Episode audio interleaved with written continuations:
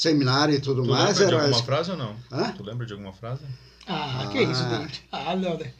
Ah, Senhor foi- Barros, é um prazer nós estarmos aqui com o senhor e sua família. Como sabe, somos representantes da Igreja de Jesus Cara, Cristo tu- Santo dos últimos dias. Passou um filme Em na minha todos os tempos, quando o Senhor queria revelar uma mensagem aos seus filhos, ele fazia através de seus profetas. Era mais ou menos assim. Sensacional, cara! Cara, passou um filme na minha Sensacional. cabeça, Senhor cara. Barros, cara. Senhor Barros. Nossa, cara, o Verdão. Você Sim, pegou o sim, Verdão? sim. O jacarezão Cara, de inglês? eu fui ensinado por Sisters, né? Nossa, cara. Sensacional, cara. Fala, galera! E aí, gente? Tudo bem? Mais uma vez aqui, mais um vídeo da Zion. Hoje muito mais do que especial, mas dá o recado aí. O recado é o de sempre, né, galera? Seja bem-vindos ao Zayocast. E se você chegou agora será, que, aqui... será que vai virar meu bordão esse aí?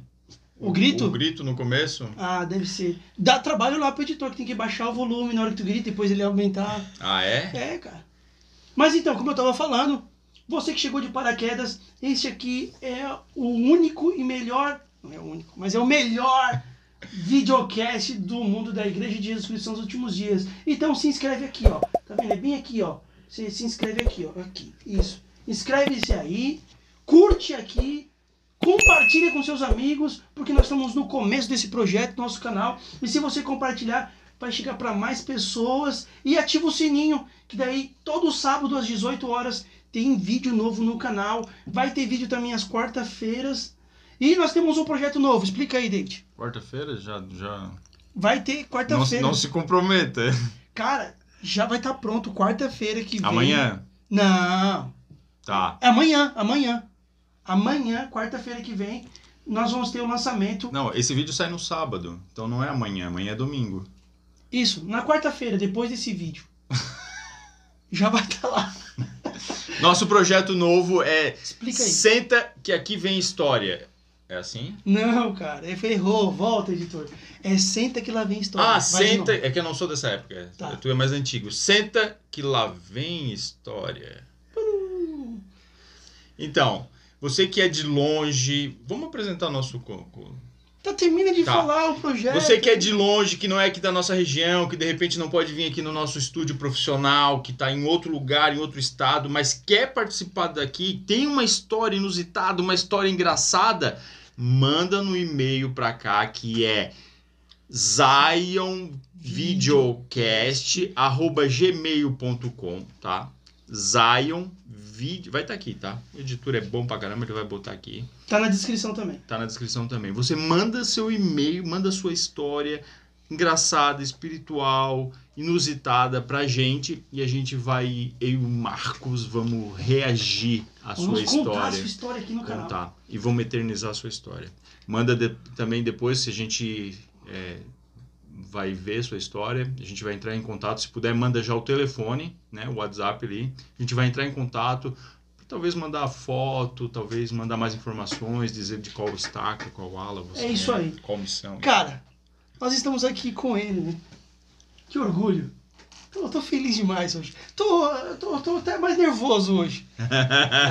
Cara, acho que é a pessoa mais importante que a gente já entrevistou e vai entrevistar pra mim aqui no canal. Que é meu pai, seu Jorge Luiz de Oliveira. Prazer, ó, ó, olha, prazer, prazer. O cara Cara, veio olha alinhadaço. Não, a hora que eu vi ele, Olha eu fiquei o com naipe. vergonha. Eu fiquei com vergonha. Não, tu tem que ficar com vergonha. né? Boné e tudo. Ele tá de bermuda e chinelo. Vocês vão ver na foto aí. Ah, vai falar isso mesmo? Vou, porque É vai tipo ter. o William Bonner, ninguém tá vendo aqui, ó. Daqui pra baixo ninguém vê nada. Mas aí vai ter foto. Pá! O famoso presidente Jorge. Oh, é verdade, aí, ó. Já foi presidente de estaca. Não foi de uma estaca só, né? Não. Quanto tempo você serviu na estaca, pai? Você serviu no Rio de Janeiro, depois você serviu em São Paulo. É, na verdade, eu, eu, eu servi lá no Rio de Janeiro como conselheiro de estaca. Depois fui para São Paulo. Lembra servi- qual era a estaca? Estaca Niterói. Niterói. É, a famosa estaca Niterói. E depois disso, eu fui para São Paulo e aí fiquei como conselheiro lá também e depois como presidente. Como teu filho. E aí, Eu- qual estaca lá em São Paulo? Quero informações, eu gosto. Estaca As pessoas se identificam. Vila Sabrina. Vila Sabrina. Depois dividiu a estaca Vila Sabrina. Virou estaca Vila Sabrina, estaca Jaçanã. Isso. E aí foi quando você foi o Então, vai presidente deixar da ele estaca falar ou tu vai contar a história dele? Ah, eu tô empolgado.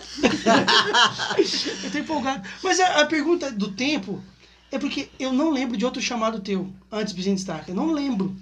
Eu acho que a minha infância foi você sendo na estaca até agora, que depois que tu foi bispo. É. Quanto tempo na estaca, como conselheiro e até como presidente? Há mais de 20 anos. Nossa! Sério? Servindo na estaca. Servindo, é. 20 anos.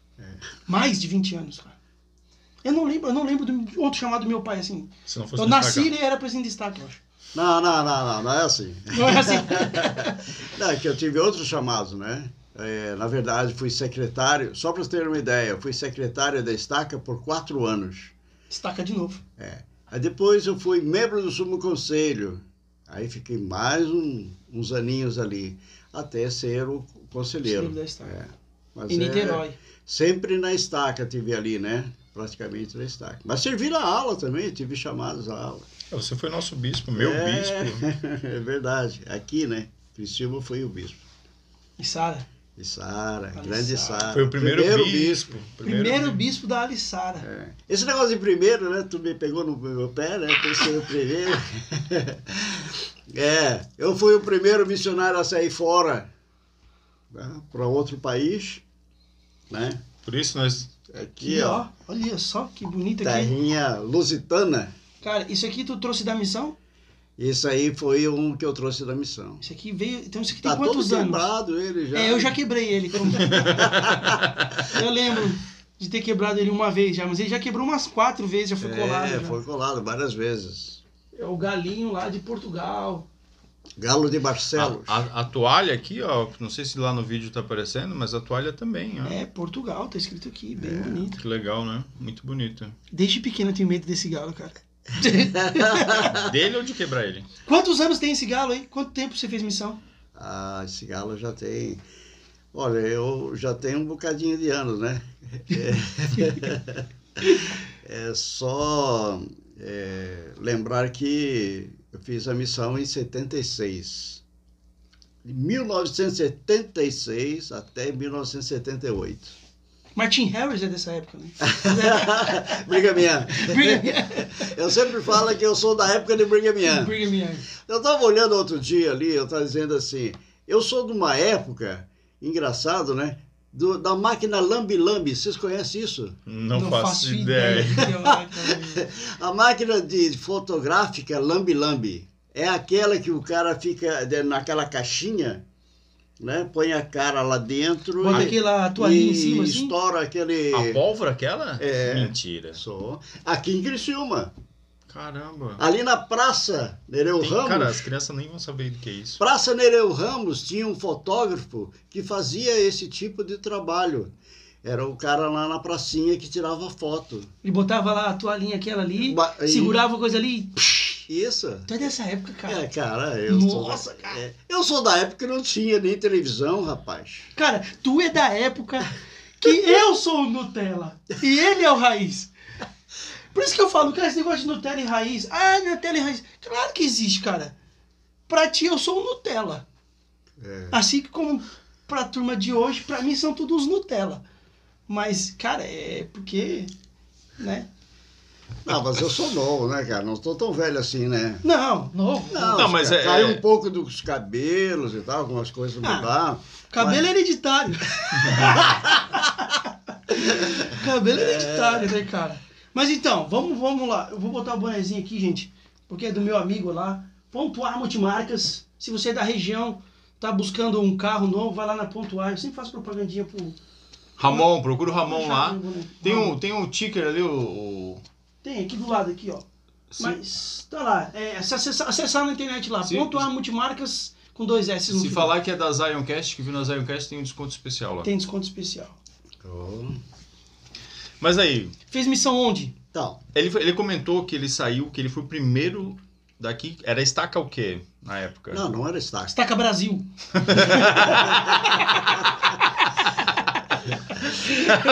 Tô, tu vai sacanear teu pai, cara. Ah, meu pai, vou aproveitar. cara.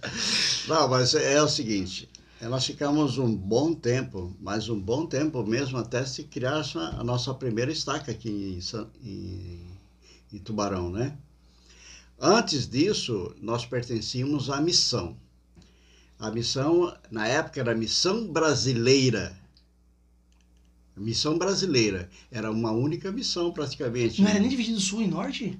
É, a primeira foi da igreja foi só uma missão só. Depois tornou-se a missão brasileira do sul. Aí nós já vi. Sério mesmo isso, cara? É. Isso faz tempo mesmo. Faz então. tempo, é. Faz tempo. A igreja começou nas, em Santa Catarina ali, né? Ipomé, né? Em Palmeia, começou naquela região. Joinville, né? Isso, Depois é. Joinville. né? Ó, eu na- fui batizado em 1964, Nossa. em abril de 1964. Pioneiro aqui no sul. Tinha oito anos de idade. Quem me batizou foi meu pai. Ele era um sacerdote na época. Naquela época nós, nós éramos todos de um ramo. E isso perdurou por bastante tempo. O ramo ali, parece que nunca nós íamos sair dessa situação. Fez primária. Tudo em ramo. Era ramo. Era um E ramozinho tinha, pequeno. tinha seminário naquela época? Instituto? Não, veio depois. Né? Quando Nem começou. existia seminário. É, Nem existia programa, instituto, seminário. É, Não, foi, né? foi depois, depois. Eu tinha já meus Eles não tinham recebido. 12 anos Não. quando começou o instituto, mas eu só podia. Quantos seminário. Quantos? Eu tinha 12 anos quando começou. E aí, a partir dos 14 que eu pude entrar no seminário, porque não Tinha, podia antes, né? E a minha primeira Mas já professora. tinha, viu? Não. Começou quando ele tinha 12. Tu não tá entendendo? Não, mas ele pegou então. Tá, pegou? Eu peguei o Pegou. começo, o início. Pegou o começo. É, o início Ele nem sabia o que fazer. Não. Bom, acontece que eu Tudo começou pertencia... com- na época dele. É, praticamente Tudo, aqui em Criciúma. Tudo isso aqui era mato. É mesmo, cara. Bom, eu era um, um rapaz que frequentava ali desde, desde criança, né? Porque eu fui batizado com oito anos e tudo mais. Nós fomos criados numa geração que tinha poucos jovens, mas tinha alguns. Na época de 1974, quando o presidente David. McKay Cara, por que tu é tão bom com essas datas, com essas coisas assim? Porque foi que eu vivi. Tu lembra eu- mesmo? Algumas coisas eu lembro, Eu outras sou, não. eu sou tão Não, ruim cara, com data, com essas Mas coisas. peraí, o pai é bom com data porque ele faz uma coisa, cara, que é muito legal. Ele mantém um diário até hoje. Ah, é verdade. Meu pai é um cara que. Cara, o diário dele é lindo demais. É muito bonito. Ele registra tudo, cara. Tudo, tudo. Todas as nossas datas, tudo. E tá lá. O diário dele tá sempre atualizadinho. Isso te ajuda a guardar as datas, né? Claro, com certeza. Se não fosse isso, não tinha como estar mencionando aqui. E hoje tá servindo chimarrão aqui hoje, né? Ele vai o programa inteiro, É, porque olha o vai- tamanho da cunha dele. Olha só o tamanho da cuia. Legal, hein, cara? É, Ô, só- pessoal, isso aqui, sempre as comidinhas aqui, sempre tudo que é servido aqui é patrocinado pela Bela Gourmet. Então, mais um patrocinador aí do canal. Se você tá precisando de docinho para festa, ou presentear a esposa ou o marido, pesquisa aí Bela Gourmet no Instagram. Bela Gourmet. Vai lá, muito bom. Muito bom. Ela que patrocina a gente. Bom, nós estávamos, éramos três. Tinha, tinha dois missionários que tinham ido para o campo e tinham voltado no nosso ramo. Quando foi na minha época, eram três jovens. Deixa eu só fazer uma Era Criciúma já, Ramo Criciúma, Criciúma. ramo Criciúma. Ainda não, não existia. A minha, a minha ida, tudo foi como ramo. Nós pertencia tudo à missão. Era todas as coisas feitas pelo presidente da missão. É, depois, um- antes de eu ir para a missão, um pouquinho antes, criaram-se um distrito. Aí passei a pertencer ao distrito. Naquela época, o José Arias foi o presidente do distrito, o primeiro presidente do distrito daqui de, de Florianópolis. Era, aí nós pertencemos ao distrito de Florianópolis. E ele era o, era o presidente, Presidente. do distrito. Inclusive, o meu chamado foi mandado através desse presidente. Ele que me fez a entrevista, ele que fez o encaminha- encaminhamento da, dos papéis para a missão. Mas antes de você sair para Criciúma, já tinha dois que tinham ido para missão e voltado. Isso, que era o Adalberto Sombrio e a irmã Andrade, que ela que, ela que tinha voltado da missão. Bom, e nós estávamos é, mandando os papéis, nós três mandamos, nós éramos muito, muito amigos, né? o Daniel Picardo, o Otto Frederico, que eram dois uruguaios, né? E, e eu, como brasileiro aqui em Criciúma, nós mandamos os papéis juntos. E para minha surpresa, o meu chamado foi para fora e o deles, o Daniel foi para São Paulo e o Otto foi para o Rio de Janeiro. E eu fui para Portugal. Nossa. Caramba. Isso deve ter sido uma notícia, isso. Deve ter sido foi. uma novidade, assim. Porque é, é, foi uma. Na, naquela época, em 74, quando a igreja quis abrir Portugal, que abriu com o presidente Bangeter, o presidente Bangeter ele veio pro. Ele era representante regional. Na época, ele era como se fosse um, um é, um assistente do coro dos doze, um exemplo, não sei, mais ou menos a função era essa. E ele veio para o Brasil em 74. O presidente Kimball mandou ele para lá. O presidente Kimball tinha lançado uma, uma frase que até hoje é abrindo portas. Esse era o, era o lema dele na época. E aí ele veio para cá, o presidente Bengt chegou aqui, ele começou a mexer, porque o presidente Kimbo queria é, crescer, crescer a obra missionária, ele queria expandir, cara. Ele queria crescer demais. E o brasileiro, na época já se dizia que ele não estava pronto para ir para a missão, não. Não, não, não. Era só americano praticamente que ia para a missão, poucos brasileiros iam, porque era questão dos, é, é, do fundo missionário, não existia era custeado, então era difícil isso. E o desafio do presidente Kimball era mandar pessoas para a missão, em 74. E aí tu foi para Portugal, cara? É, eu mandei os papéis em 75. Quebrando todos os paradigmas, tudo, tudo. contra que estava é. acontecendo. Então, aí então, ele, o presidente Bennett estava aqui. Aí ele tinha uma reunião constantemente com o presidente Kimball, com os representantes regionais. Ele foi para lá, para essa reunião. Chegou lá, o presidente Kimball falou para eles: Olha, nós precisamos você para. Eles estavam no Brasil, precisamos de você lá em Portugal para ser o presidente da missão. Presidente Bengeter. Mas abrir a missão. E ele foi, depois de um tempo, né? depois que ele voltou de novo para o Brasil e tal, se preparou para ir para Portugal. Portugal, na época, estava passando por estava terminando 50 anos de ditadura. Não tinha igreja lá.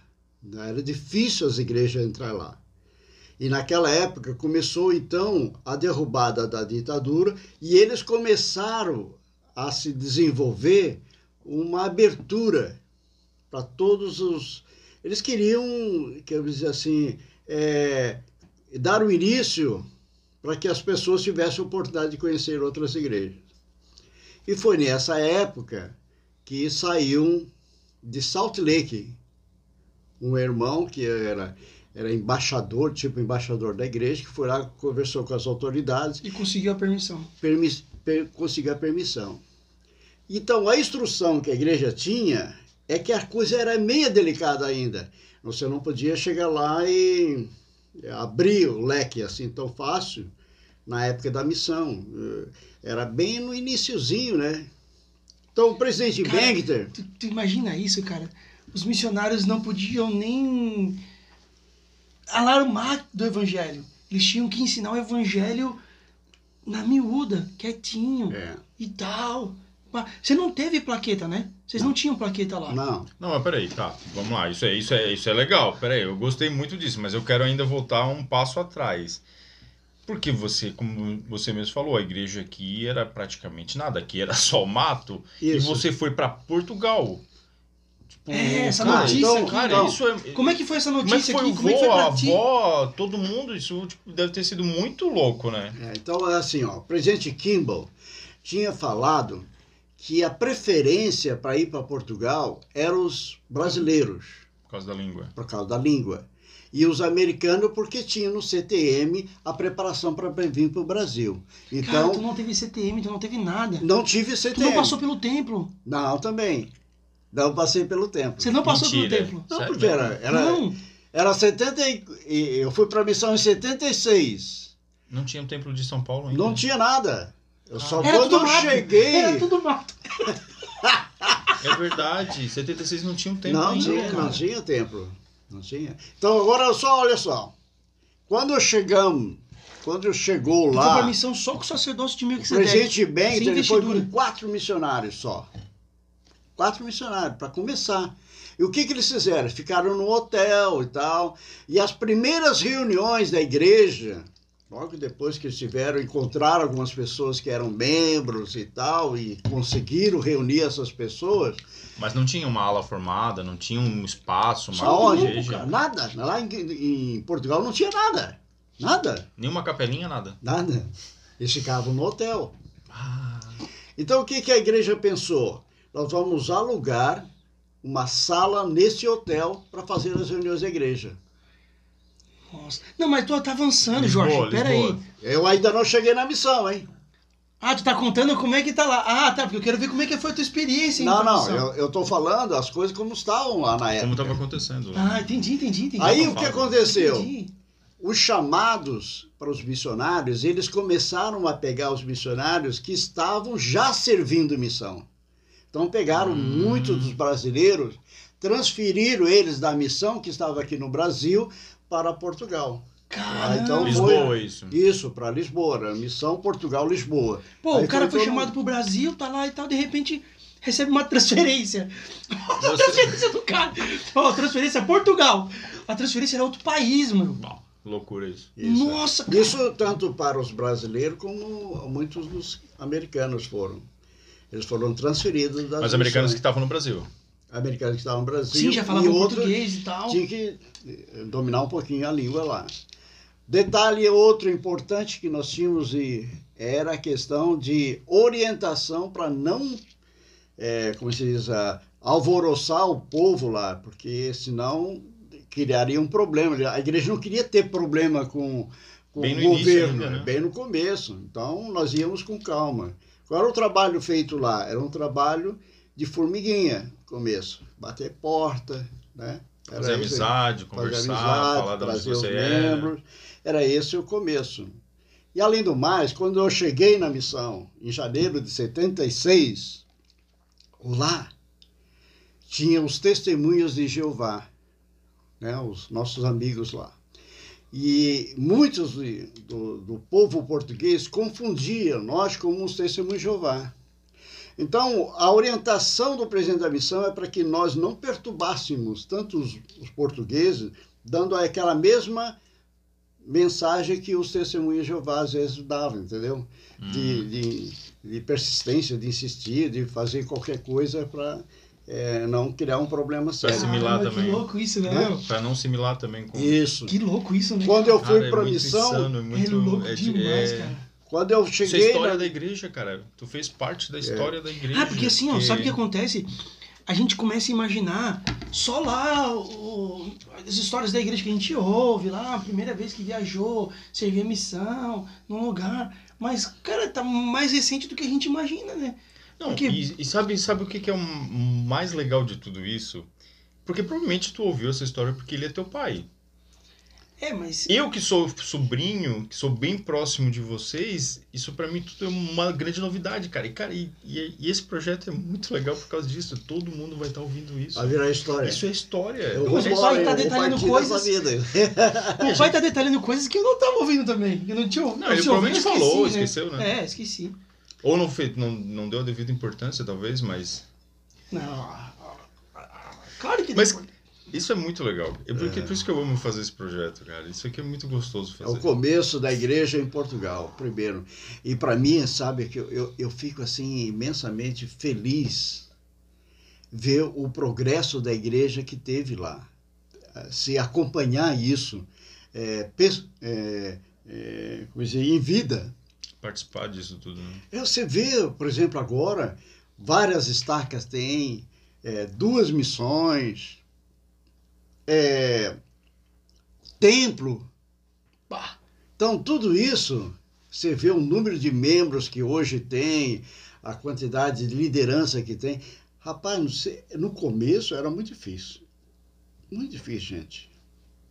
Vocês não têm ideia de como a gente passava a, uma dificuldade, porque não existia liderança no, Mas, com- mas bem chegou, no mas começo. chegou a encontrar alguém que era membro, que reconheceu, assim? Mas sim, depois que nós.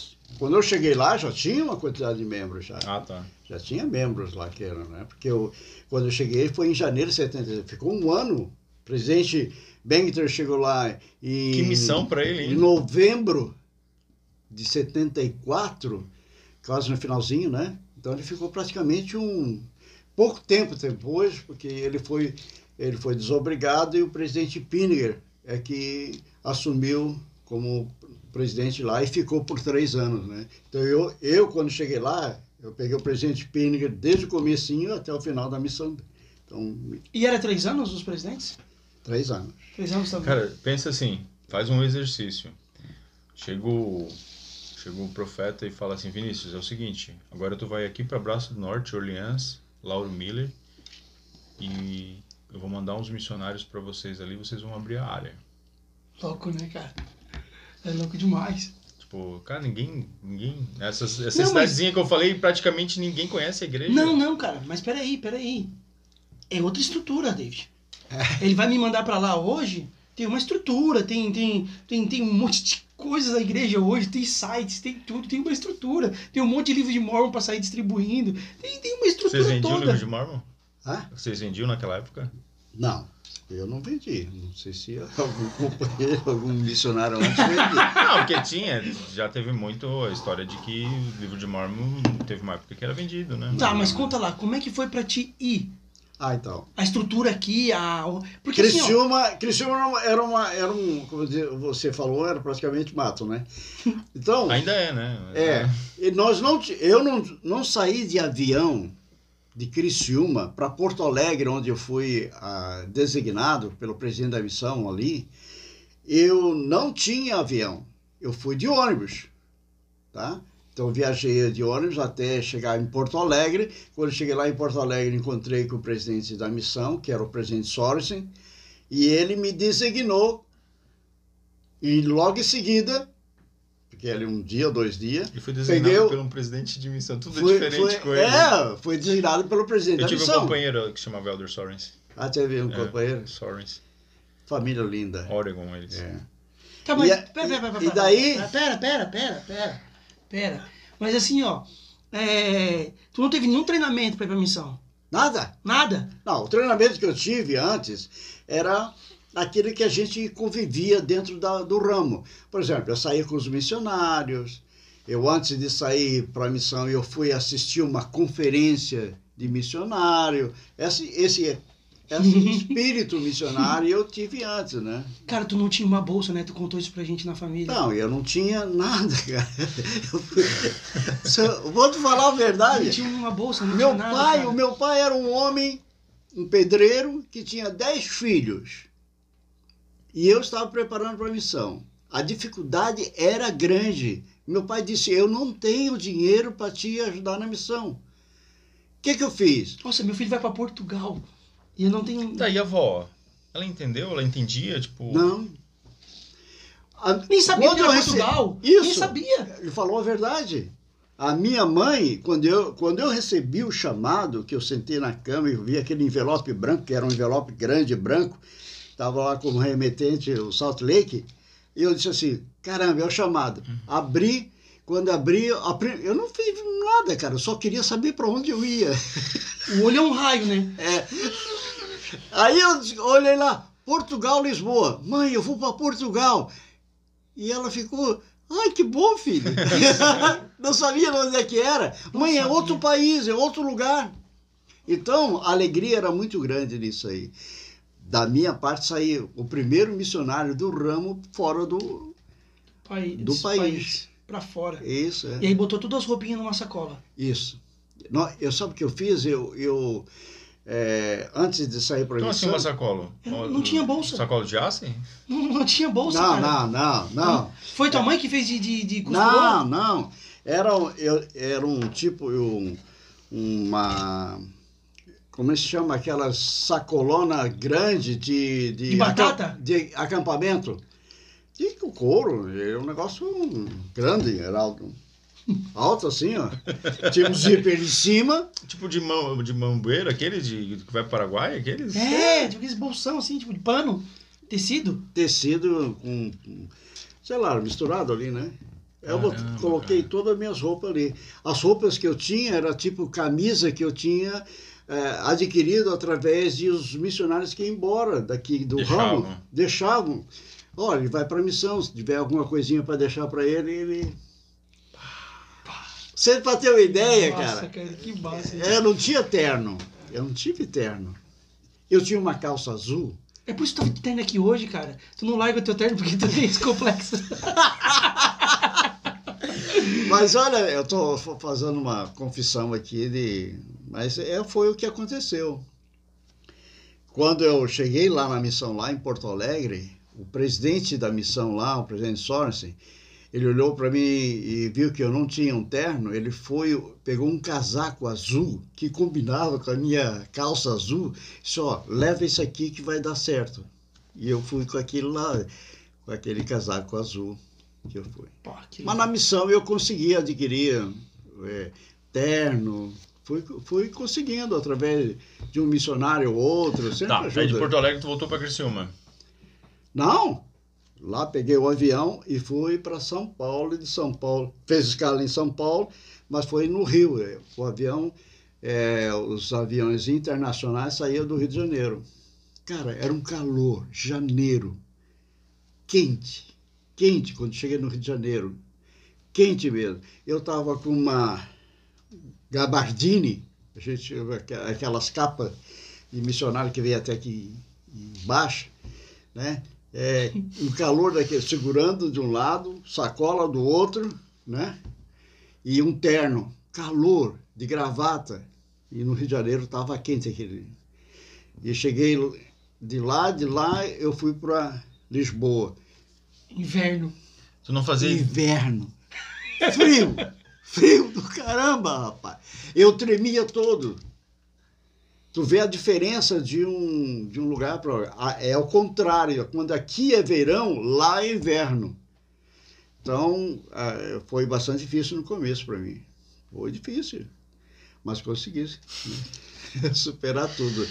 Tinha, uma, tinha umas coisas que vocês hoje Mas- têm a mas- vantagem de ligar para os pais, para as mães. Nós não tínhamos nada disso, rapaz. Pois é, Não, não, não, mas é, é, não dá nem pra comparar. Tudo era muito diferente. Hoje, por exemplo, ah, tu vai pra Portugal. Beleza, vamos ver como é que é Portugal. Tu sabia que lá era inverno? Tu fazia ideia ou Uh-uh. não? Não, sabia. Foi me informado que eu devia levar a roupa de inverno para lá. Eu, na verdade. Não, mas não- tu sabia que quando chegasse lá ia ser inverno, que era frio? Sabia, sabia, Sabia? sabia. Era tinha, frio. tinha muito que frio. perguntar para os outros como é que era Portugal. Mas não tinha ninguém aqui. Quem que tinha aquele filme que era de Portugal? ninguém, rapaz. Eu não sabia nem como eles falavam. Eu sei que eles falavam português, mas não sabia como é que era. E eu levei esse choque lá. Chegou lá, o português deles é bem diferente. É diferente, o sotaque é diferente, a maneira como eles falam é diferente. Chegou lá, não entendia nada. Era difícil, eu tinha que olhar bem para o que na boca deles para ver exatamente o que, que eles estavam dizendo. Porque Portugal, aquelas mulheres que tem lá, eu não sei hoje como é que, mas na época eram umas senhoras que que elas entravam dentro do, do ônibus que lá se chamava autocarro, né? Já começava por aí. Já, já começou diferente. É, já chegava no autocarro e olhava elas, e elas falavam, de uma maneira tão rápida, tão coisa, que eu, eu ficava tentando captar o que é que elas estavam dizendo. E com. Olha, pode pesquisar, pode pesquisar. E era muito É difícil, cara, era muito difícil. Caramba, Frio. Cara, cara. Presidente Piniger, Chegou lá no hotel. hã? Você chegou lá e foi pro hotel. Não, quando eu cheguei já tinha uma estrutura melhor. Os missionários já tinham, o presidente da missão já tinha uma casa, da casa da missão, já tinha é, uma bela de uma, uma mansão lá, que era da, do presidente da missão. É, o escritório funcionava na época também junto lá. É, tinha uma estrutura boa. Os missionários que eu, onde eu quando cheguei, quem foi me receber foi os assistentes do presidente. E, e eles me levaram para a casa deles. A casa dos ex, dos assistentes, era um palácio para mim. Aquilo era uma coisa estrondosa. Era um apartamento que uma, um casal deixou para eles cuidarem, para eles ficarem lá, com toda a estrutura, tudo. Cara, era um luxo. Era Saiu um... de uma casinha de madeira aqui. É, cara, fui pra lá, cara, fui pra um luxo. Pra mim aquilo era. Mas então Lisboa já era muito bem desenvolvida, assim, bem diferente de Santa Catarina, de Criciúma, assim. Ah, era uma cidade grande, né? Lisboa era uma cidade muito E tu não grande. tinha conhecido nenhuma outra cidade, né? Além de, sei lá, Porto Alegre, Florianópolis? O único lugar que eu conhecia era Florianópolis e Porto Alegre. Não tinha ido para. Não, conhecia São Paulo, que eu tinha ido uma vez uma Ah. conferência em São Paulo. É, conhecia já. Chegando lá na missão, cara, aí que você entra, como eles dizem, um, totalmente diferente, né? o mundo é diferente, todas as coisas diferentes. E era, e era assim. As palavras eram diferentes. As, né? É, Mas e a tua casa como missionário? Onde é que vocês ficavam? Tinha um apartamento alugado para vocês também? Tá. A missão fazia assim, o que, que era de- o trabalho dos missionários? Nós não tínhamos almoço, né? Era tudo em pensão. Então, nós comíamos na pensão. Ou alguma irmã ou amigos que faziam a comida e os missionários pagavam isso aí. Eu- Onde nós morávamos? Morávamos em apartamentos junto com famílias que alugavam dentro do, da- do apartamento deles, tinha lá um quartinho que alugava para os missionários. É mesmo? É, era assim, funcionava assim. Alguns lugares, dependendo da área para onde você fosse, aí já tinham um- uma casa, né? um local que você Ah, e podia... é verdade que o povo português não toma banho todo dia? Eu acho que não é só português, não. A Europa é assim que funciona. A Europa não, não, não funciona é, pessoas tomar banho todos os dias. O brasileiro encontra dificuldade nisso porque lá é, se pagava o banho extra. Você tinha que ter uma verba para pagar aqueles banhos extra, Como assim banho extra? Era um por dia. um por dia. Qualquer- Para eles, quando você ia para um apartamento alugado lá e tal, você tinha direito a um banho na semana. Hã? Um banho. Sério? Isso naquela Os época, outros- né? Cara, sabe quantos banhos eu tomei hoje? É, Três. Hoje. é claro. Só hoje. Trabalhar na poeira. E aí, Aí E você tu, tinha que tu- pagar. Tu, índio daqui de Criciúma banho todo dia, estranhou lá. pra caramba. Lá já tinha que pagar. Então, os missionários, quando alugavam, já incluía uma taxa extra para os banhos que você tinha que tomar. Diário. É, diário. Que loucura e, isso, E é né? interessante porque o chuveiro lá, o chuveiro é, é a gás. Era um chuveiro a gás. Entendeu? A maior parte de quase todas as casas que os missionários estão lá eram um chuveiro a gás, não era elétrico. Então, Mas eu tava lendo até uma reportagem esses dias, diz que o Brasil é o único país no mundo ainda que tem chuveiro elétrico. isso é bom ou isso é ruim? Eu acho que é ruim, porque parece meio perigoso, né? estranhei a comida. A comida, para mim, no começo foi bastante difícil. Porque é pesada? É, eu, eu até posso dizer para ti, é uma comida fantástica, né? Uma comida portuguesa é, é riquíssima. Mas eu estranhei porque eu estava acostumado lá a comer a minha comidinha lá, o arroz e feijão, aquelas comidinhas nossas Bem aqui, simples, bem simples. simples. E cheguei lá, eu estranhei pela, pela, pela Abundância. abundância da comida. O português come bem, come muito bem. E uma coisa que eu admirei, a maior parte de todos os lugares que você ia, é, na verdade, você tem uma etiqueta.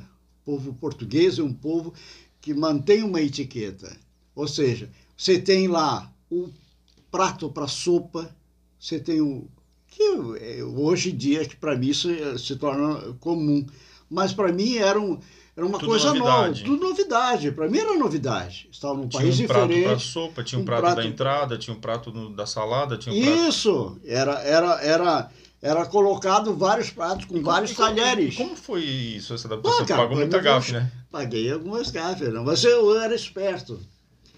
Por exemplo, para mim, pro- de avião, eu nunca tinha andado de avião quando eu fui para a missão. Nunca. Nunca tinha embarcado numa aeronave, nada. Então o que eu fiz? Eu vou. E eu fui. Entrava no avião, todo mundo entrava junto e eu entrava também. Ele sentava e eu ficava olhando o que o cara fazia. O cara botava Cara, o cinto isso, isso foi um e eu botava o cinto também. Isso foi um ensinamento que tu falou pra mim quando eu era adolescente que eu levo pra minha vida inteira hoje. Assim, é, se tu tá num lugar que tu não, que tu não sabe, olha os outros. Espera um pouquinho, olha o É, outro agindo. Dá uma, dá uma. Cara, e eu aprendi muito com isso. De observar, assim, o que, que os outros estão fazendo, como é que os outros estão agindo e tal. É. Eu lembro também, eu também saí de Criciúma. A primeira vez que eu fui andar de avião foi quando eu fui pra missão. E aí eu lembro desse teu ensinamento. Olha pros outros, olha o que, que os outros estão fazendo, como é que eles agem. Provavelmente a pessoa já. É mais de uma vez que ela tá fazendo isso, então. A curiosidade é um, é um ensino bastante grande. Né? Você quando passa. Eu, eu entrei no avião e queria saber tudo como. Eu cutucava, né? Botão aqui para apertar para ver o que é que saía. Ficou com medo? Não, eu fui no. Por exemplo, eu, eu entrei dentro do, do banheiro. Você não vê papel higiênico assim, né? Você tem que apertar botão, aperta né, com o pé, alguma coisa, que para poder ver essas coisas. Então eu fazia exatamente isso. Onde é que está a água? Onde é que está isso? Né? Era, era apertando o botão. Foi no banheiro só pra descobrir, né? Só apertar descobrir. os botões, só pra... A coisa mais bo- bonita foi quando eu fiz aquela viagem do Rio de Janeiro até Lisboa. Pô, o avião era um da Cara, ele tá-. Ele, ele tá contando aqui pra mim e eu tô, sabe, tentando imaginar a cena de como era. Não, e eu tô como vendo, eu tô foi. lá, eu tô lá, Cara, isso é muito legal. Muito Porque massa. o, avião, o aviãozinho que saiu Era um depois- turbo hélice daqueles. Avião pequeno. da Varg. É. Não, não, não. Era um o sete- do era Porto um- Alegre até Rio de Ah, Janeiro. era, um, era um aviãozinho pequeno. Era um avião pequeno, não era grande. Por 12 E, pessoas. é, né? aquele você sentia, por exemplo, se, quando passava por turbulência, alguma coisa, você sentia. Aquele, ah, dava um susto, né? Eu nunca tinha andado de avião, quando via aquelas coisas assim, dava um susto. Mas o avião que saiu lá do Rio de Janeiro até Lisboa era um buita de um, um jatão, né, cara? Grandão. Minha nossa, aquilo era um. Fumava dentro. Não, Naquela época não podia fumar. não, não, não lembro, acho que não. Não lembro. Varing. Varig. Os caras, o tratamento deles era fantástico. Você sabe o que é servir lagosta, servir comida fantástica, nunca tinha comido, foi o avião. Eles começaram primeiro, eu fiquei, eu fiquei já de bobo assim, cara, porque eles deram, tinha um, tinha um canalzinho lá que você botava para escutar música, e você co- escolhia, tinha um seletor que você escolhia a música, dava. pagava 10, re- 10 Cruzeiro. é, cruzeiros, né? Usados. Cruzeiros. Na época era cruzeiro. Pagava 10 cruzeiros para você usar o aerofone aquele. E aí você ficava a viagem toda. Eu lá, todo feliz da vida, né? Andando de avião pela primeira vez, não conhecia ninguém. Mas eu gostava. Eu achei aquele um tratamento fantástico. Tu imagina eles Cara. dando um- uma toalhinha branca, bem branquinha, úmida, quentinha, para você limpar a mão antes de comer? Não- isso era coisa que eu não, não conhecia, não sabia. Foi lá que eu, eu vi. Tu nem sabia pra que era a toalha. Não, eu via todo mundo fazendo. Cara, eu via que as pessoas estavam fazendo. Eu via Cara, lá. Que legal. E aí eu- cara. É muito Vou Tá, vamos voltar, lá. Vamos- voltar para a missão. Vamos pra Portugal. Vamos Vamos lá. lá pra Portugal. Tava lá morando, junto com outra família, vocês alugavam um quartinho, pagava banho extra e tudo. E aí, como é que era pregar o evangelho em Porto Alegre? Tá. Em Portugal, naquela época, Então, sem plaqueta, sem poder, né, sei lá, sem Você insistente. já viu aquelas maletas 007? Uhum. Sabe, te lembra da- das Sim. maletas 007? Eram umas maletas Quadrada. quadradona e tal. Aquele era o nosso, o nossas Nosso iPad. é, que, que carrega- carregava para servir. né? Não era mochila, não existia O Rubinho mochila. veio aqui e falou. Japão, tecnologia. O iPad dele era aquela maleta. Maletinha. Nós não, era maleta mesmo de carregar livro. couro. De couro. Vocês ganhavam da missão. É, alguns era, ganhavam, outros que compravam, né? Mas maletas 007.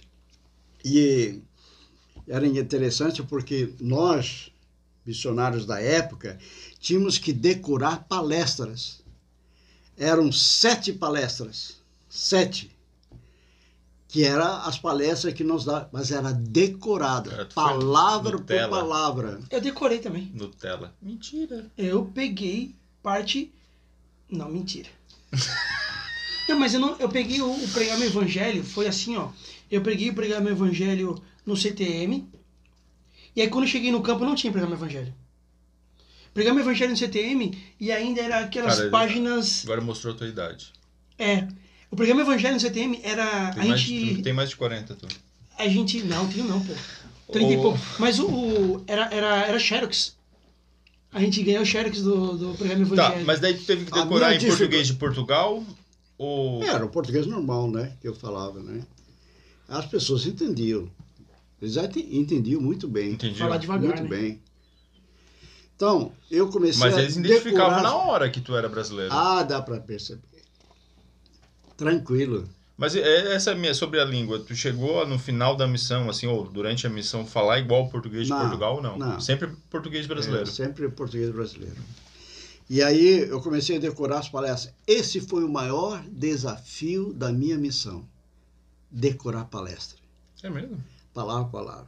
Você teria que no fim, se qualificar, né? Porque você é qualificado à medida que você vai Era passando- pass-off também? Pass-off? Passava as palestras para o seu líder de distrito e depois para o líder de, de até chegar ao presidente. Você tinha que passar as palestras. Era Aí você se qualificava para ser um sênior, para ser um Isso, era a maneira como você ia decorando as palestras e sabendo, você também, também era qualificado para subir o cargo de, de sênior, né? Eu fiquei um bom tempo como júnior. Não foi Tentando fácil. decorar. Rapaz, aquilo era um saco. Eu nu- nunca decorei nada na minha vida aqui. Seminário e tudo Tu mais lembra de era. alguma frase ou não? Hã? Tu lembra de alguma frase? Ah, que isso, Ah. David? Ah, não, né? Ah, Senhor Barros, é um prazer nós estarmos aqui com o senhor e sua família. Como sabe, somos representantes da Igreja de Jesus Cara, Cristo tu- Santo dos últimos dias. Passou um filme Em na minha todos os cabeça agora. tempos, quando o Senhor queria revelar uma mensagem aos seus filhos, ele fazia através de seus profetas. Era mais ou menos assim. Sensacional, cara! Cara, passou um filme na minha cabeça, Senhor cara. Barros, cara. Senhor Barros. Nossa, cara, o Verdão. Você Sim, pegou o Verdão? sim. O jacarezão de Cara, inglês? eu fui ensinado por Sisters, né? Nossa, cara, sensacional, cara. Agora, nossa, sensacional. Eu não sabia que tu, tu, tu sabia fazer isso, cara. Que tu Era- lembrava disso, você- cara. Você pegava aquele flip, que era o que era o, o- o livro de gravuras, né? Que tinha gravura. Então você mostrava a gravura Cara, e, cara, e na o- frente falava. Os coroa tudo vão lembrar disso. Vamos. Os raiz vão lembrar tudo disso. Tudo, cara, tudo. Senhor Barros. Nossa, Senhor- sensacional. Ah, cara, isso foi legal, hein? É, isso seu foi massa. é, mas era difícil. cara. Eu andava com um papelzinho sempre no bolso é, durante os percursos para onde a gente ia, sempre tentando Decorar. decorar. Era, era complicado. Mas consegui passar as palestras. Eram sete palestras. A primeira, a segunda, a terceira e a quarta, eh, se eu não me engano, o batismo só se dava na, na quarta ou quinta palestra. Não sei, não me lembro. Ou a quarta ou a quinta palestra. É uma época totalmente diferente, É, né? Loucura, velho. Eu cheguei lá em Recife nós tipo, tinha treinamento pra fazer convite de batismo no mesmo dia. Chegou Eu na era casa. no contato. É. Falava sobre o batismo do contato. Tudo bom? Nós somos missionários da Igreja de Jesus Cristo. Nós preparamos as pessoas para serem batizadas na verdadeira Igreja de Cristo. Vamos Convidado. fazer é, Convidado. convidados. Era top, cara. Era outra época. né? Mas e aí? Mas, é, mas também lá também tinha essa coisa de não podia ser tão invasivo, né? Porque tava É. chegando lá. né? É, cara, eles estavam ensinando sobre cristianismo para muitas Agora. pessoas ainda, né? O povo português. Não, Sim, não, não. não. Não, não tava pregando Jesus ainda? Não, não. Ou isso já era disseminado lá? Não, pregar você. Não, mas lá, lá era um, é um país cristão, sempre foi, né? Sempre foi. Igreja católica lá era Dom Pedro Ah, era- não, não, sim, sim, sim, sim, sim. O catolicismo lá era Era ferrenho. ferrenho. Era, era a única religião, na verdade, né? É, na época, é, depois aí já passamos a ensinar pessoas que já tinham se filiado a outras religiões. Protestantes. Os, É, aí depois foi Tá. entrando outras religiões junto. Mas o que eu queria falar para vocês é, é que o, o ensino em si praticamente era batendo portas, não tinha outra maneira. A indicação de referência de famílias, ou eles vinham do Brasil, pessoas que mandavam para os missionários, algumas referências que, era, que nós aceitávamos lá e atrás, ou eram pessoas que já tinham se batizado, que era um número pequeno, e dava indicação, mas era muito difícil. O trabalho maior era proselitismo de porta em porta. E tu lembra alguma experiência legal que tu possa contar? Espiritual ou engraçada dessa época? Ó, eu, eu. A gente já se passou-se tanto tempo, né? Mas eu lembro de algumas coisas interessantes, né? Eu ensinava um. Nós estávamos ensinando uma senhora, na verdade eram irmãs. né? E essa irmã Maria, é, puxa vida, e ela. Nós estávamos ensinando ela um bom tempo, dando as palestras, ia lá, era todo, praticamente quase todo é, ia duas vezes na semana, né? não podia ficar muito tempo sem visitar, era duas, três vezes na semana que a gente ia lá e visitava ela, Para acompanhar. é, acompanhava. Um dia, ela estava se preparando já por batismo. Nós eh, estávamos já felizes da vida que nós íamos batizar elas, a- as duas, irmã Mimosa, irmã Mimosa. E um dia eu cheguei lá, eles tinham era um armazém e que vendiam roupas, essas coisas lá. E chegamos lá, eu falei, irmã Maria, cadê a irmã Mimosa? Ah, ela foi lá na igreja, está lá na igreja católica. Está lá. Aí fiquei chateado, né? Perdi o batismo. Perdi o batismo. Puxa vida, a gente estava pronta já para batizar a irmã e ela estava lá. Aí eu falei com o meu companheiro, vamos lá. vamos. Aí nós chegamos. A igreja estava lá, algumas pessoas assim. Nós olhamos de longe e vimos uma, uma senhora, cabeça baixa. Só, a irmã Mim- a Mimosa está ali. Aí fui aproximando. Quando eu cheguei, sentei ao lado dela. Ela estava fazendo o quê? Lendo o livro de Mormon. Dentro da igreja católica. Lendo. Aí eu disse assim, o que que a senhora está fazendo aqui? Ela disse, eu estou lendo o livro de Mormon, que aqui é um lugar muito silencioso. Era, é realmente, a igreja ali não, não se vê barulho, não se vê nada, não tem música, não tem nada. E ela ia lá para ler o livro de Mormon. Caramba! É, essas irmãs foram fantásticas. Elas Não tinha viram- capela. Não, não era capela. Nós reunimos no hotel. No hotel ainda. É, em Por- na cidade do Porto, que eu servi em Lisboa e Porto. Uhum. Primeiro foi em Porto. Fiquei lá um ano em Porto e um ano em Lisboa. É duas áreas. Era, era praticamente. Só trocava É, os só, só as áreas, na verdade, era dentro da própria cidade, né? Por exemplo, você chegava lá em em Lisboa, aí tinha Almada, tinha alguns outros locais, assim, que você Mas quando se reunia era tudo no hotel ou tinha outros lugares que se reuniam? Era tudo um lugar só. Aí é o seguinte, Tá, Quando eu fui- um. Peraí, deixa eu entender. Existia... existia um lugar que, tipo, toda Lisboa se reunia? é, não tinha outro lugar. Era só no hotel. E quantos missionários? Tu lembra quantos missionários eram? Nós estávamos lá, quando eu fui na minha, eh, praticamente tinha cento e poucos missionários já. Aí, tipo, meio que Bastante. dividia por bairro, assim, do, de É, Lisboa não, aí já tinha, Porto. aí tinha Porto, Coimbra, Ah, tinha Coimbra também, outra cidade, Lisboa. Aí depois eles foram abrindo áreas, né? Foram abrindo. mas todo mundo que quisesse assistir a reunião no domingo era lá em... Era lá hotel no, Lisboa. No hotel, no hotel Lisboa. Tu lembra a frequência? Era lotadinho aquilo lá. Quando Tipo, duas- Umas 100 pessoas? Era umas 100 pessoas. Em Lisboa era. E o 600 presidente e que, que presidia, que o presidente era presidente da missão, bispo... Presidente da missão era o que era. Não, aí depois que a igreja começou a ter a sua própria liderança, aí já tinha presidente de ramo, aí já tinha lá o, o presidente de coro, começou a melhorar né, a situação. Mas quando eu fui para o Porto, também eles estavam reunidos no Faz hotel. ideia de, tu fez história, cara. É, Isso é história, isso aí história é no da comecinho igreja. lá da, de Portugal, Portugal. cara, comecinho Tu mesmo. lembra assim do hotel? Tu lembra das. Tudo, lembro. Tem, tem fotos da época lá tiradas. história, isso é história da igreja. É muito massa. E as irmãs batizaram? As irmãs aquelas foram batizadas. Aí quando ela queria ler o livro de Mormon na igreja católica. Cara, que máximo. Agora, uma coisa interessante lá, por exemplo, quando eu cheguei no Porto, os primeiros missionários, quando foram para lá, e eu já, já, quando cheguei já tinha os missionários lá, mas a primeira reunião realizada no Porto foi, no, foi numa praia, perto de umas pedras que tinha lá, que foi a primeira reunião.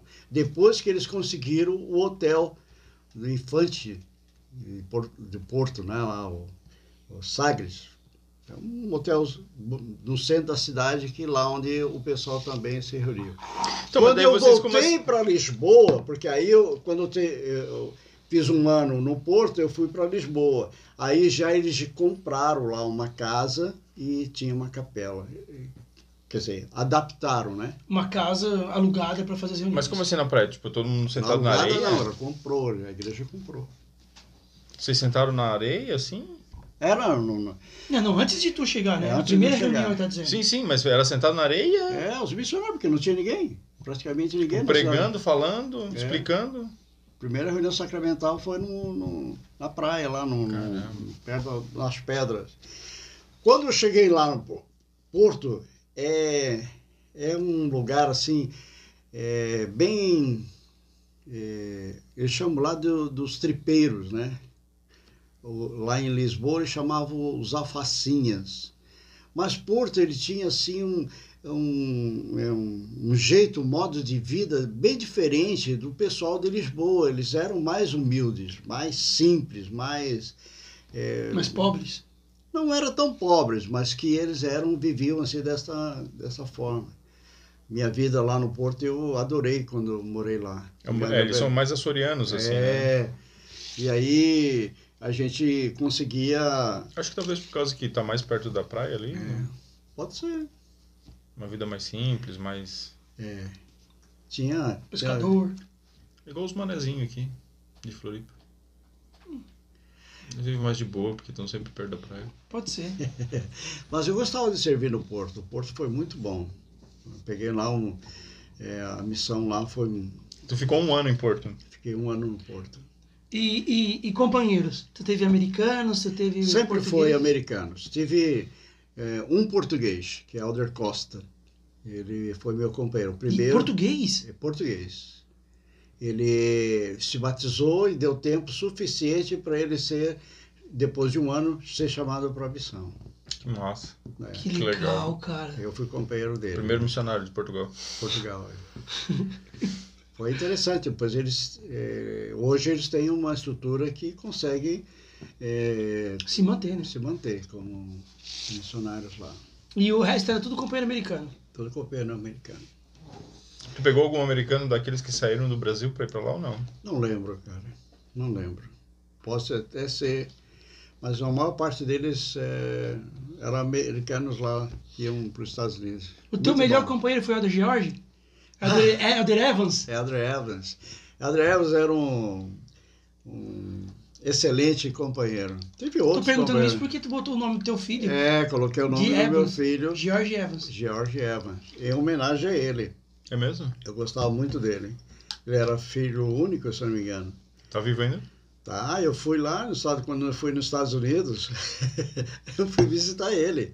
Ah, é? É, fui assistir uma conferência. Essa é uma história legal de quando tu foi para os Estados Unidos. Por que, que tu foi para os Estados Unidos?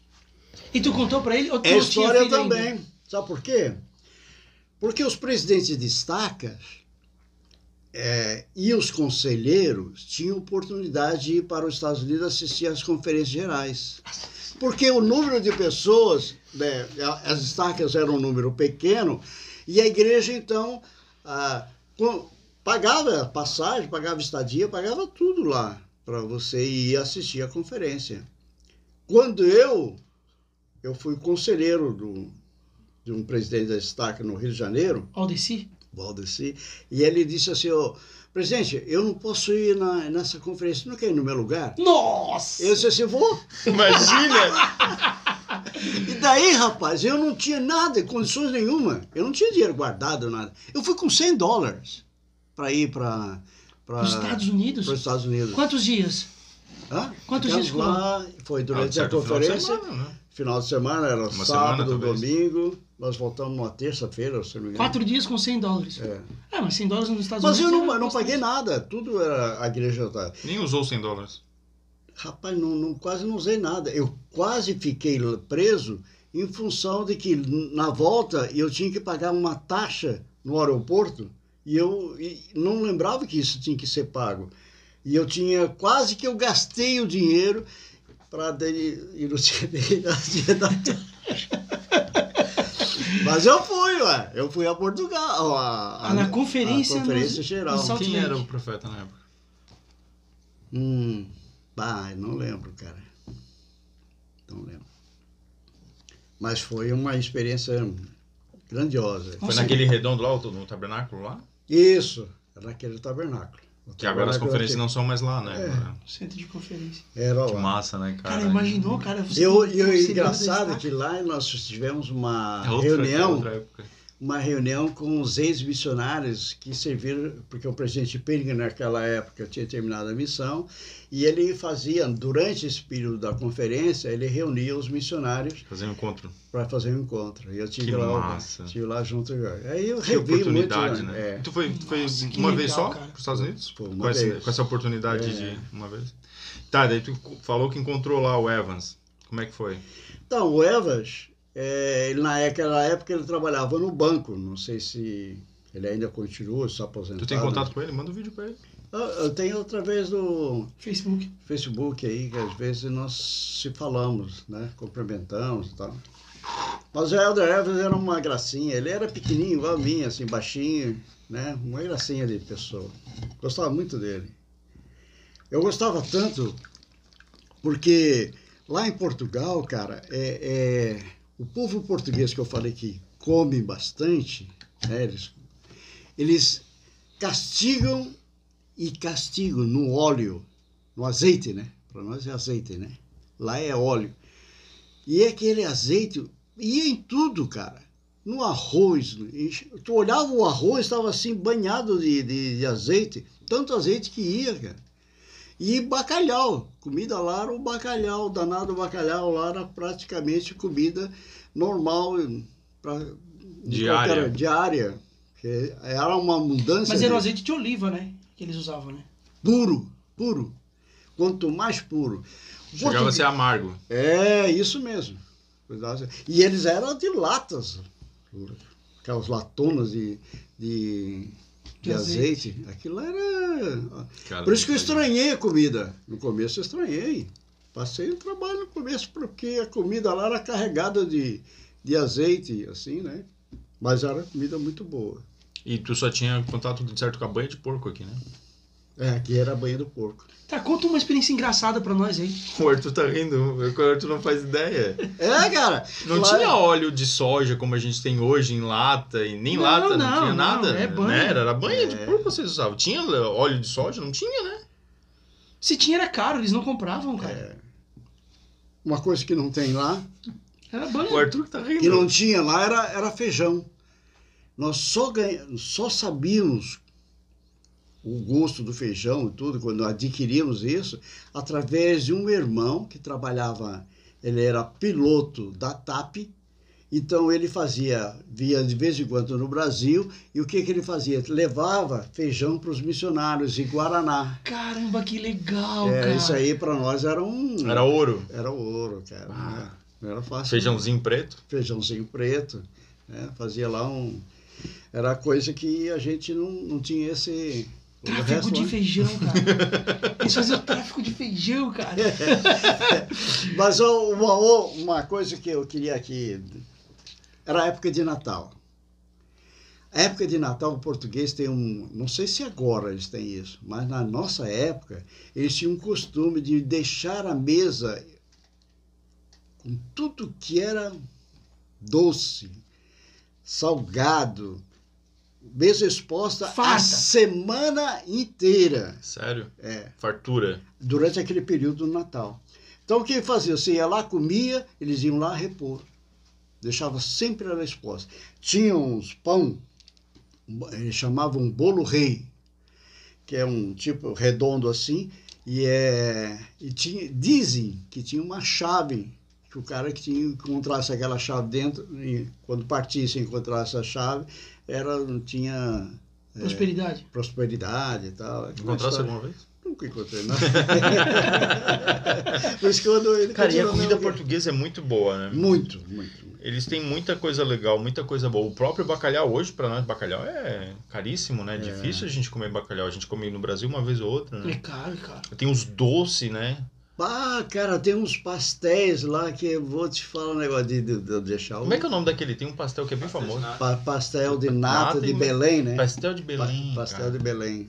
Era um... E o vinho do Porto? Ah, esse é uma coisa que os missionários tinham grande dificuldade. Tomavam vinho? Não, não é que tomava vinho. É que o português tem aquilo como, principalmente no Porto, que lá é a, a cidade do Porto é conhecida da cidade do vinho. E lá eh, tem adegas eh, importantes lá, que hoje exporta para todos os países. Né? O vinho do Porto é um dos melhores vinhos que tem. Mas tem vinho de tudo quanto é tipo lá. Tinha o vinho vitaminado, que era, Ah, era uma desfeita. era uma não tomar o vinho. era desfeita. Porque eles vinham lá, quando alguém chegava, e nós, como era um brasileiro e um americano, era alguém de fora. Então, quando chegavam numa casa. Eles queriam abrir o vinho. Eles queriam pra abrir mostrar o o quanto vinho. era bom, cara. Então, a primeira coisa que nós vimos, quando alguém se direcionava para um cálicezinho né, de aperitivo para você, já, já falava para eles: ó, nós não tomamos vinho e tal, explicava, né? Eles ficavam fedidos? É, eles não, eles achavam aquele estranho, porque para eles era um tipo de uma ofensa se você não aceitasse. Cara, Então, e aí? Palavra de sabedoria. Ensinar pra eles a palavra sabedoria. E dizer É. pra eles assim, ó, tu não vai mais poder tomar teu vinho. Já tinha palavra de sabedoria, né? Claro. Tinha. Eles não mascavam mais tabaco e cuspiam no chão. Não, tinha. Então isso era uma grande dificuldade para os missionários era trabalhar O café pro brasileiro é o vinho pro português. isso. Era era aquilo. Eles usam o vinho para tudo. Boa comparação, né? É. Gostasse, gostasse. Gostei, gostei. É, tinha, usava o aperitivo antes das refeições, quando chegava alguém, era sempre um, um cálicezinho de vinho que servia lá. Caramba, cara, que louco isso tudo. Era, era uma experiência. Mas a maior alegria para mim, como tudo era novidade, quando eu cheguei em Portugal, uma das coisas que me deixou impressionado eram os- eram os autocarros, aqueles ônibus de dois andares. Hum, E eu gostava de andar naquele troço lá. Já existia naquela época aqueles ônibus. Existia, era, tinha muito, todo o transporte. Aliás, o transporte lá era do governo, era o governo que controlava. Então, nós comprávamos, nós tínhamos uma carteirinha, que nós fazíamos ah, o cadastro lá na, na empresa de ônibus, e nós usávamos aquela carteira. Para nós aquilo era ótimo. Nós pagávamos uma vez por, por mês, era uma, uma taxa assim, tinha passe livre. e tinha passe livre. Você só apresentar a carteirinha por, Pô, que e bom. aí hein? dava Tinha certo. bondinho? Tinha bonde, bonde, é, muito, bastante. É, os eletros, né, que nós chamávamos, né? Pegava os eletros lá. O, Que legal, o- cara. E isso tudo era muita novidade, né? é, por exemplo, o açougue. Açougue podia- não é açougue lá, é, é, é talho. Talho. É, Tu, tu pegou bicicleta ou não? não. Não. A fila, Não não é? precisava, ele tinha um cartãozinho, cara. A fila o pessoal, o pessoal chamava de bicha. É, isso é verdade. Entra na bicha. Ô, bicho! É, tudo era, era Tu estranhou pra caramba, então. estranhei. Cara, conta pra nós aquela experiência. Conta aqui do Durex. Ah, então. Eu e o meu companheiro, eu, eu, nós estávamos- eu precisava de comprar o, a- o Durex. E aqui para nós é fácil, você chega em qualquer papelaria, você compra o Durex. Então, eu. E Durex é a marca, né? É a marca, mas é, é- eu fui lá na farmácia, na farmácia não, fui na, na papelaria comprar isso. Eu cheguei lá pro rapaz e disse, eu, pô, você tem tem Durex? Ele olhou para mim e já percebeu que eu era brasileiro, né? Não, moço, aqui tu não, não compra Durex aqui, tu vai comprar na farmácia. Aí eu disse, tá, na farmácia? Olhei para o meu companheiro, bom, então vamos lá. Cheguei lá, quem nos atendeu foi uma, uma, uma moça, uma menina.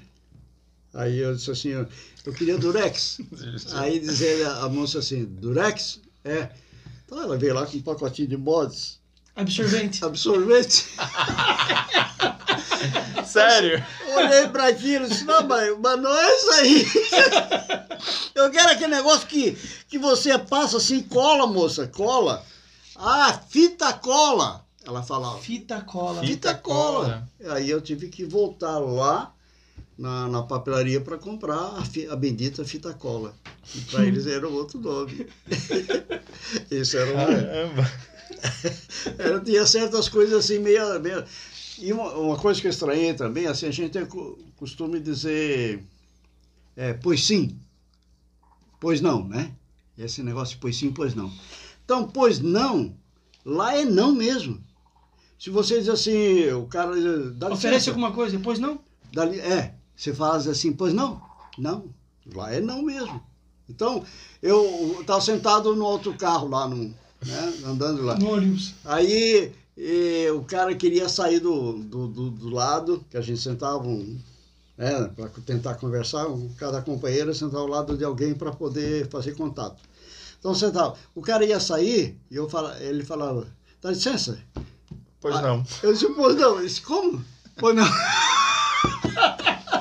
Dá licença! Dá Sai licença. daqui! Dá licença. Eu disse, pois não. Pois não. Era não mesmo. Tá sendo grosso com o cara. Tava sendo grosso com o cara. Né? Cara, que engraçado. Tinha um cara. outro detalhe importante que eu lembro agora, era também a questão política, né? Lá, nó- nós éramos considerados gente da CIA. Os missionários, como nós não tínhamos Identificação? identificação, Andava de terno, gravando. sempre terno, com aquelas pastas, aquelas Com as pastinhas pretinhas. Vocês eram- aquelas pastinhas, eram 00 daquelas pastinhas, os caras olhavam, esses caras aí são, São da gente CIA. da CIA. E o, e E, o os povo, americanos? Os O povo português não era muito simpático com o americano. Eles eram muito mais que um brasileiro. Né? Eles tinham esse, esse lá. Inclusive, nós não podíamos nem falar piada de português, esse negócio aí, não. Never. Não podia. O presidente mandou uma instrução que nós não podíamos. E já tinha essa piada brasileiro de português? Ah, sempre Ah, houve, sempre né? teve, Acho né? que desde a época. Mas a gente não podia, é, como dizer, brincar com o povo português como a gente brinca aqui, né? A gente se- se reservava um pouco mais. Mas nesse negócio da CIA, uma vez eu estava andando com meu companheiro é, na rua e alguém chegou na nossa frente, é, fez o sinal do Hitler, aquele sinal assim, né? E deu o código dele. Aí nós ficamos assustados, meio assim. Aí, senhor, eu sei que vocês são da CIA. Pode falar o código de vocês também. Pode falar. Eu falei o meu. Aí eu falei, não, cara, nós somos missionários aí e tal, né? Aí se identificava, falava para eles tudo. Mas no começo nós éramos confundidos. É, confundidos. Eles Achavam que nós tínhamos o número da CIA. Isso teve aqui no Brasil também. Isso também teve aqui Teve. no Brasil. Sim. Uma época que, ah, são do FBI, são da Sim. CIA e tal. Ah, eu, na minha época de infância, eu ouvi isso aqui no Porque a Brasil. gente andava sempre de camisa Eu não- branca, gravata. No interior eu peguei isso, cara. Até. Lá no interior de Até Pernambuco. hoje, né? Recife, às vezes, o pessoal ainda acredita, policial, né? É, eles achavam que era da, tipo, policial, FBI, alguma coisa assim. Mas, mas é, acredito que na tua missão, é, tu comentou aqui de dois batismos, né? Não era fácil batizar lá, porque a pregação do evangelho não era fácil lá. Né? Bati, eu, eu não batizei muita gente, não. Batei, batizei poucas. Né? Não foi. um- o meu sucesso não foi questão de número de batismos. Meu sucesso foi questão de número de palestra. é, trabalhamos lá, tinha, tinha alguns programas. O trabalho era preparar o campo, começar a semear para mas, depois mas, colher. colher. mas até, Batizava. mas acho que até Batizava. hoje ainda é bem, né? Batizava, né? Batizava gente. Isso aí era. E, eu- eu- lá não tinha pia batismal, né? Era feito num. No Rio? Não, era feito numa. naquelas piscinas de plástico, né? Aquela de lona, sei lá. Aquela Ah, de- aqueles que... Hum. A mesma que tem ramo hoje. É, era feita lá. Ó, vou contar uma experiência para vocês de uma irmãzinha, irmã Monteiro. Não sei se ela está viva, hein? não lembro mais. Mas ela estava grávida, sete meses. E ela aceitou ser batizada na igreja. E era uma época fria, o inverno. E nós fomos batizar essa irmã da- nesse dia. Essa irmã, pode ficar tranquila. Vai tranquila que não vai ter problema nenhum. Água Não vai- quente. Então era quente. Nós entramos. Quando eu entrei dentro da, da, da pia batismal, eu senti um impacto forte da água gelada. O choque. E, a- é, e eu falava, irmã, pode entrar que a água tá boa. Aquela irmã entrou. Ela perdeu o fôlego, rapaz, ficou roxa. Roxa. Eu batia nas costas dela, batia, batia. batia. Sério? É, Ela grávida. grávida. Quase que eu- a gente não faz uma besteira e Congela a irmã. congela a irmã. Batizamos a irmã, tirei ela rapidinho da água, né? E, e enchemos ela de, de- de Toalhas. toalhas e tudo para poder é, Esquentar ela. esquentar ela. Agora seria legal se tu pudesse encontrar o, esse bebê, né? Esse filho que, enfim. Ah, que ela se batizou, né? Nós até ficávamos preocupados se podia, não podia, mas não tínhamos instrução. Botamos a mulher dentro d'água, Gelada, gelada. congelante. Fé, cara. Fé. Água Pô, seria tá legal, quente. né? Encontrar eles hoje. Tu não lembra o nome dela? Né? É, Monteiro, eu ter sei né? que é da família Monteiro. É. que seria legal encontrar ela. O filho dela. O filho, né? E ele ouvia essa história. Pois é. Ele foi batizado duas vezes. Na barriga e depois. Então, Teve o batismo católico e depois o batismo. batismo católico. Mas nós ensinamos, é, eu tive a oportunidade de ensinar freiras, padres. Sério? É, onde, onde dava a gente tava ali. Era, Tá, mas- na- mas era quando- na praça, por exemplo. Você tava na praça, às vezes não dá- o cara não dá abertura para você ir na casa dele. Então nós ensinávamos na praça, lá no banco da praça. Entendeu? Tinha lá é, é, uma pessoa sentada do lado e nós ali falando, fazendo. Qual é, qual a coisa mais inusitada, assim? Que até pra hoje nós estranharíamos. Tudo foi inusitado até agora. É, eu achei, eu achei assim, na verdade, naquela época, algumas coisas diferentes, né, cara? Tinha é, a questão do ônibus, que era de dois andar, tinha aqueles carros que o volante era do outro lado, né? Não não era do lado esquerdo como o nosso, era do lado direito. Aqueles carrinhos pequenininhos, que eram os Austin, bem pequenininhos, que é praticamente hoje é, é possível encontrar, mas aqueles carrinhos pequenininhos, é, Do os- Mr. Bean, aquele. é, o trem, andávamos muito, que nós andávamos de, de. As transferências eram feitas em Lisboa para Porto ou para Coimbra, era tudo ah, ah, de trem, né? Tu comeu alguma coisa assim que, ah, não, Ah, que não tá. tinha. Que não... Uma das coisas que eu, de, de, de coisa assim, que eu achava que eu nunca ia comer, era aqueles caracol, Escargot. escargot, né? Eu achava que aquilo, para mim, eu nunca ia conseguir. Até que um dia fomos numa casa de um, de um irmão lá e ele preparou um escargot para nós, né? Mas não ia comer porque tava, tipo, longe, assim, de. Porque Não, tu porque- tinha nojo. Porque, É. é. nojo, né? Porque, na verdade, Eu achei Pô. que era uma comida muito rica, muito cara. não, era porque assim, ó, é, tu sabe aqueles caracolzinhos, tem a, a casinha e tem o bichinho, né? Uhum.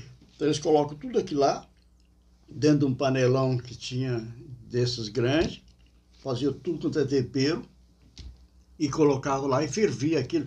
Aquele bichinho morria lá dentro. Então você pegava aquela, aquele caracolzinho, um palitinho, enfiava e puxava. E é aquilo que você comia, entendeu? Era esse tipo. E eu achava que eu não ia comer isso, comia.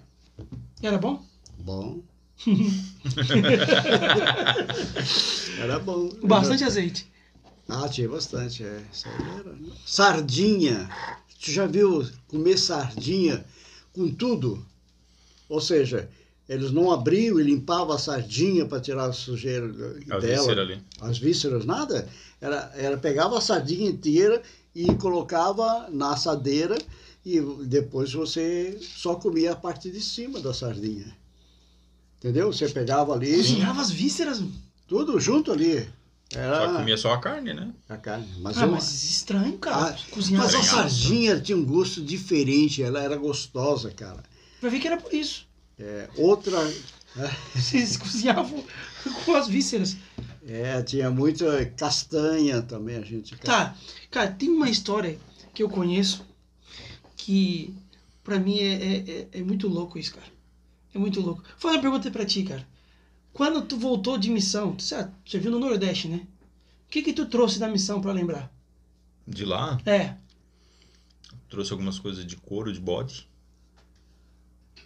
Eu trouxe cuscuz, é, eu também trouxe alguns negocinhos legais, tipo, meu pai, souvenirs, né?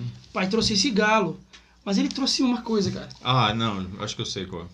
Ele trouxe uma coisa da missão dele, cara. Você trouxe uma família pro Brasil? Isso. Como assim você serve missão em Portugal e traz uma família, A família cara? que nós batizamos. Por isso que existe aquela regra no manual. Ele inventou essa regra, cara. Foi ele que inventou essa regra. Cara, que louco isso, cara. Você serviu missão no Portugal, tudo. aí quando você veio embora pra casa, você trouxe uma família junto. É.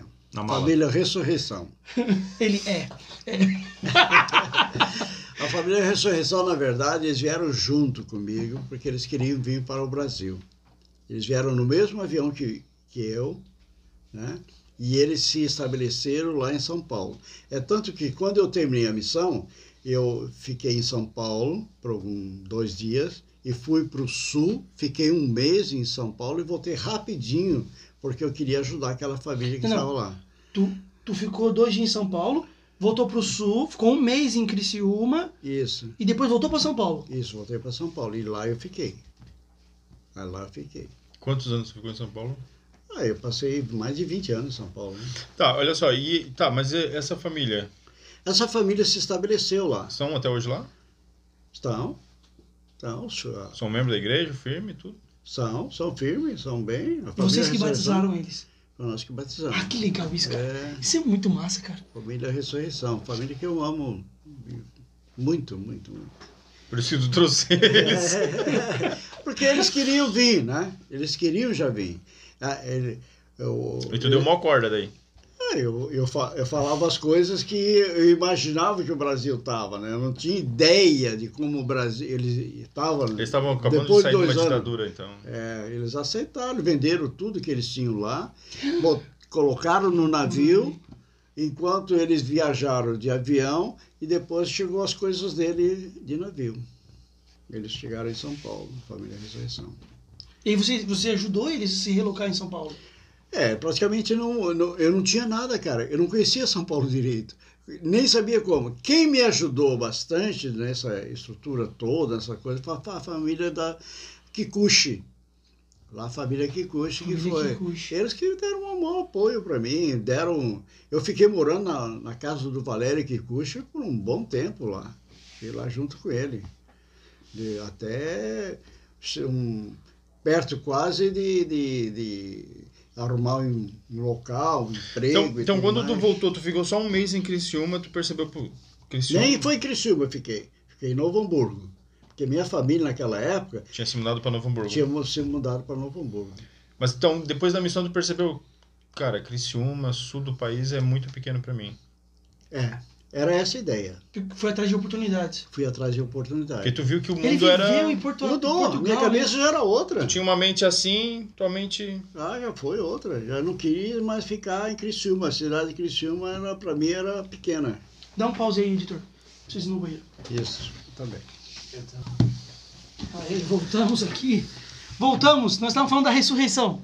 Não, nós tava falando que Criciúma já era ah, pequena. verdade, verdade. Criciúma já era pequena pra ti. Tu foi pra São Paulo. Isso é. E aí de lá tu ficou. Daí Família do. Valério Kikuchi te ajudou. Tu tinha quantos anos na época já? Já tinha 21? 21, Ah, tinha 20, 21, 22. 22 anos. Foi aí que eu encontrei A meu... família ficou muito triste, né? Só chegou, ficou um mês e vazou. Ah, sim. Mas ficou eles- triste, né, cara? Dez filhos. Ficaram felizes porque o filho tava indo pra São Paulo tentar Não, mas a ele vida. era o filho mais velho, cara. Era o. Eu ele ainda fui numa conferência de jovens quando cheguei, né? Namorou, deu uns beijos. Deu, deu uma namorada, né? Uma namoradinha legal. Porque quando eu saí para a missão, eu tinha uma namorada muito firme, que era a de Rocha. Mas durante o tempo da missão, seis meses depois, Carta azul. carta azul. Já tinha esse termo? Sim, eu, eu, na realidade, isso mexeu comigo. Mexeu bastante, porque eu era, eu era apaixonadinho por essa menina. A minha esposa vai. Faz tempo, mãe, faz tempo. Passou. É, faz tempo. Mas era, era, um, era, era uma garota que eu tinha um. queria voltar para a missão e casar com ela. Né? Eu não sabia que ela tinha terminado a missão e casado. Eu não sabia. Eu tinha esperança de que quando eu voltasse da missão e encontrasse e ela me visse, Ela ia lembrar. ela, eu ia dar algum, né, um tchan da coisa. E aí, eu estava ansioso para ver. Eu estava em Floripa, ela era de Florianópolis na época. E nós fomos lá, não lembro se foi numa conferência ou sei lá, que eu, numa atividade. Aí tu caçou ela. Eu estava louco para ver, queria ver a, queria ver a Adir. Aí, tá, tava sentado lá na capela e alguém disse assim para mim: Ó, a Adirinha tá aí. Ela tá ali. Hum, beleza. Aí eu cheguei perto dela, cheguei perto dela, né? Oi, tudo bom? Tudo bom naquele negócio? Aí disse assim: Tu sabe que eu casei, né? Rapaz, aquilo foi, um, foi Um uma pedra. Uma Ah, pedra ela já tinha mandado uma carta azul pra ti. Tinha, mas eu não tinha mais contato com ela. Aí tu só não sabia que ela tava casada. Pensou, ah, ela vai mudar a hora que me vê. Isso. Entendi, pensei, entendi. Entendeu? Aí eu E onde levei, era um, levei um choque. Ou ela casou, já teve filho depois e tal. É outra história, né? Mas ela anda onde hoje? Aí É eu- membro ainda, firme? Firme. Legal. Aí foi pra São Paulo, cara. São Paulo. Cidade São Paulo, grande. Conheceu Cheguei a lá. mãe. é, fui trabalhar de azulejista. Aí foi na época que eu conheci a tua mãe. Trabalhou com o irmão Cremonese. Trabalhei com o irmão Clevanés, gente boa. Gente boa. Bah, aquele homem é fantástico. E lá comecei a minha vida praticamente, né? Comecei do, do zero mesmo. Eu nunca vou esquecer quando eu cheguei da missão, o que que você sabe fazer? Eu comecei a pensar. Olhava, né? eu fui vendedor, fui uma pessoa de coisa, mas eu, eu tinha uma profissão que era do meu pai, que era azulejista. Mas eu precisava de ferramenta, também não tinha dinheiro para comprar. Então, a minha experiência foi um dia que eu estava no, no metrô de São Paulo, lá em Portugal se chama metro. É metrô. e aí encontrei um ex eh, casado com uma prima minha. O nome dele é Joel Fernandes, de Florianópolis. Ele. Encontrei lá em São Paulo. Por acaso. Por acaso, Nossa, em São Paulo conseguiu encontrar o cara. Muito Isso. acaso. muito acaso. Essa é obra do senhor. E aí eu, eu cheguei para ele, pai, eu voltei da missão e tal. Eu disse, ah, que bom você voltou da missão, porque a esposa dele e ele eram membros da igreja, ele estava afastado, mas ele era membro da igreja. Aí disse, ah, rapaz, e daí, como é que você está? Pai, eu quero trabalhar e não, não consigo porque eu preciso de ferramenta.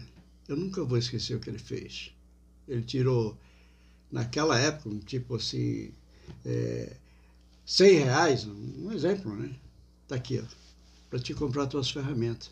Eu guardo até hoje a notinha é, Da loja de ferragem. da, da loja que eu comprei. Colher de pedreiro, é, martelo, tudo, tudo. Todas as coisas que eu precisava para trabalhar. E comecei a trabalhar com isso. Quando a tua mãe me conheceu, eu estava trabalhando de azulejista. Eu comecei ali. Legal, cara. Não fiquei muito tempo, né? Me perdia porque eu estava totalmente desatualizado com relação a custo, a cobrar preço, não sabia quanto se cobrava, não sabia muita coisa, então eu me perdi na questão da construção. Não, não me deu. Comecei a trabalhar de vendedor. Aí que foi meu sucesso. Tá.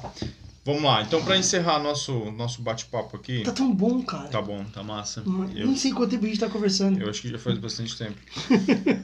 Porque a gente conversou bastante. É, Mas são histórias maravilhosas, né? Eu fiquei impressionado com É a história coisa. da igreja no História Brasil da e no Portugal. Exatamente, cara. Isso é muito legal, cara. Muito massa. Exatamente, a história do Brasil do início, porque era início no Brasil, querendo ou não, né? É. Era tudo aqui era é, a missão brasileira, né? Mas vai lá, conta uma história espiritual, pode ser da missão, do tempo que tu serviu como presidente estaca, uma, Alguma que te marcou aí que a gente quer deixar registrado aqui. pra deixar. experiência que me marcaram. É tantas, né? Quanto tempo de membro da igreja? É, tanto. É. 60 anos, né? E algumas coisas são Sim. sagradas, né? Eu, eu, eu posso dizer para ti que são é, experiências sagradas assim que a gente tem. Mas eu eu gostaria de contar uma um- uma experiência que eu não vou mencionar o nome da pessoa para não para não Pra resguardar. para resguardar. Mas é, eu era o presidente da estaca e eu é, costumava muito fazer entrevistas, conversar com pessoas. Meu maior parte do meu chamado foi envolvido com entrevista. Nesse a gente sempre faz, né? Trata sempre. E nessa ocasião eu entrevistei um, um irmão e ele não quis me confessar o que estava acontecendo com ele. Eu Naquele momento, é, eu vi que o manto sagrado que a gente tem é, reconhece quando a pessoa está mentindo ou não. E eu quero testificar a vocês que eu sabia que aquele homem estava mentindo. Eu, é, mas eu não podia chegar aí para eles e chamar ele de mentiroso. Não podia. É, de- desmascarar ele. Mas eu vi hum, claramente o erro que ele tinha cometido. Claro. O Senhor abriu meus olhos de tal maneira que eu consegui ver o que aquele homem tinha feito. Eu tinha nítida certeza de que ele estava mentindo. Eu sabia com certeza disso. São experiências tão sagradas, tão sérias, que eu não, posso dizer o pecado. Nem posso falar o nome da pessoa. Só posso dizer para vocês que eu tive a visão de que o que ele tinha cometido. E aquilo marcou muito na minha vida durante todo o meu chamado. Eu acho que a coisa grandiosa que eu carrego comigo é o meu testemunho desse evangelho. Eu sei que Deus vive. Eu sempre, quando falo isso, eh, toca-me profundamente. O Espírito é tão forte nisso. Eu sei que Jesus Cristo vive. Eu, quando faço as minhas orações, eu vejo dentro do, daquele momento que eu não estou falando para uma pessoa que não está me ouvindo. Eu falo para ele e eu sinto que o Senhor me ouve e responde minhas orações. Eu tive muitas experiências sagradas. Muitas delas foram com relação a chamados. Eu lembro muitas vezes eu servi como como no templo como Oficiante. oficiante do templo, mesmo sendo o presidente da estaca, que não podia, eu não podia ser oficiante e presidente da estaca, não era permitido, mas a presidência do, do templo permitiu que acontecesse isso. E eu nunca posso esquecer as vezes que eu entrava naquele templo, que eu pedia para o presidente do templo uma sala para mim, para conversar com o Senhor. Eu fiz muitos chamados com resposta às minhas orações, lá dentro do templo. Eu sei que Deus vive, Ele fala com, com os filhos dele nessa terra, através. se é através de anjos, se é através de coisa, eu sinto que ele está bem presente muitas vezes. Às vezes não. Às vezes a gente sente que ele está distante por causa de nós mesmos. Mas eu sinto que ele vive. Eu sei que ele vive. E é esse o precioso testemunho que eu carrego comigo na minha vida inteira. Pode fazer o que quiser comigo, mas isso não tem como negar. Eu sei que ele vive. Eu sei que ele vive. Vive mesmo.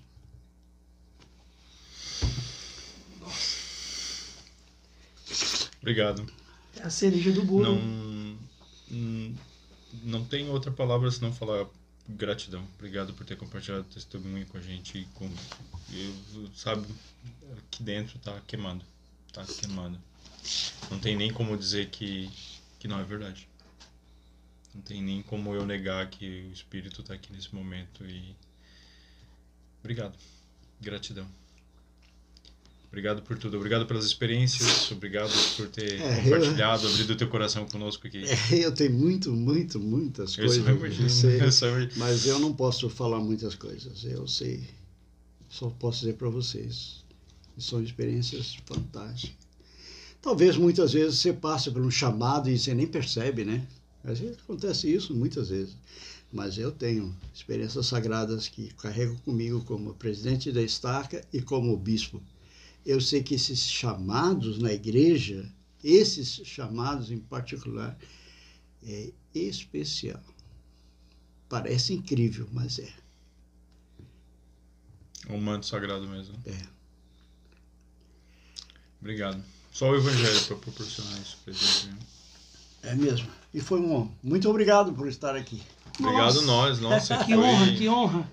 Eu, Eu eu, não esperando- contei nem a metade, porque muita coisa tem a se falar, né? Da, da, é, da missão, as coisas que a gente Cara, fez todo lá. convidado sai daqui.